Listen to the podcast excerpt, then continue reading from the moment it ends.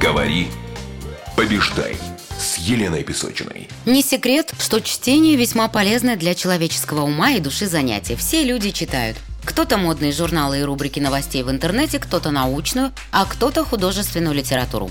Но мало кто знает, что чтение вслух намного полезнее, чем про себя. Здравствуйте! Сегодня говорим о том, как чтение вслух помогает голосу и речи.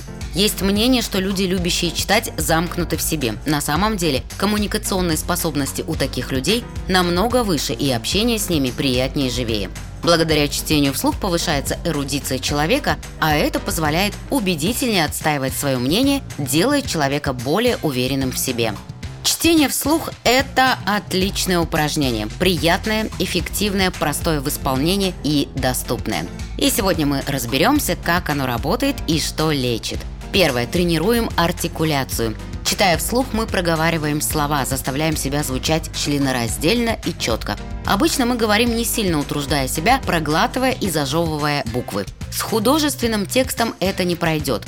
Тут, как на любой тренировке, сегодня себя заставил, завтра уже не заметил, как навык сработал в реальных условиях. Второе. Разрабатываем интонирование и учимся спокойным паузам. Повседневной речи мы используем привычный стиль изложения похожей конструкции и одни и те же слова. Но художественный текст передает много оттенков. Герои кричат, говорят вкрадчиво, небрежно кидают резкие фразы. Описательные части тоже отличаются в зависимости от контекста. Сражение и осенний лес звучит в тексте по-разному. Для хорошего прочтения придется найти способ выразить эмоцию в речи. Это и есть интонирование – Читая художественный текст вслух, мы заставляем себя менять коммуникационную привычку, и речь становится ярче. Многие спикеры боятся своей тишины. Повисла пауза, включается «эм», слова-паразиты, пустые обороты. Текст сталкивает нас с естественными паузами и не дает заполнить пространство. Мы вынуждены слышать свою тишину. Потом привыкаем и видим красоту и силы паузы. Регулярно тренируясь, мы расширяем активную палитру эмоциональных красок в речи, правильного темпа, пауз в нужных местах. А значит, не задумываясь, говорим так, что слушатель и не подумает зевнуть. Третье. Увеличиваем словарный запас. Активный словарный запас, к счастью, достаточен, но, к сожалению, ограничен. Новые слова в речи не появятся, если их не произносить. Читая книги, мы находим свои слова близкие нам, обращаем на них внимание, произносим. Кроме слов, мы приобретаем обороты, новые способы построения фраз, манеры убеждения и описания. Таким образом, с одной стороны, мы актуализируем пассивный запас, вспоминаем звучную лексику, вводим ее в речь, а с другой стороны, выучиваем новые слова, обогащаем, так сказать, арсенал. Зачем нужен большой словарный запас? Я уже об этом говорила. Он позволяет лучше выражать мысли, проще создавать желаемый образ и слыть умником, по речи вы всегда сможете определить интеллигентного и начитанного человека. Читая вслух, мы выходим за рамки привычной модели речи, говорим не как всегда. Как надо читать? Главное правило – по-разному.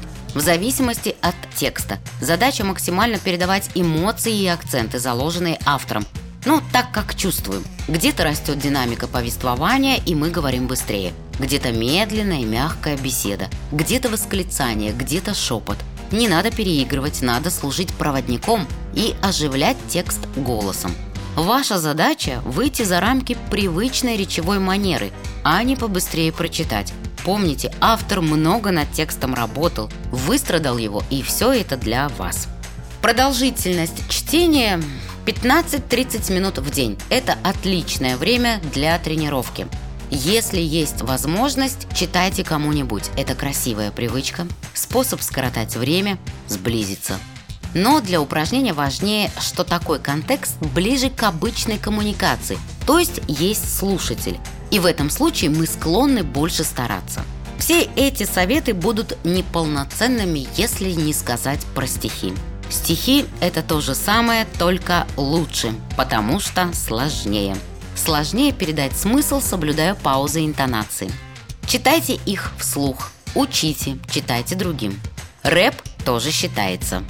На начальном этапе чтения вслух полезно воспользоваться диктофоном, чтобы заметить недостатки дикции и вовремя их исправлять. Подобная обратная связь улучшит вашу речь. Читайте вслух, следуйте рекомендациям, обогащайте свою речь, интонации, эмоции и новыми словами.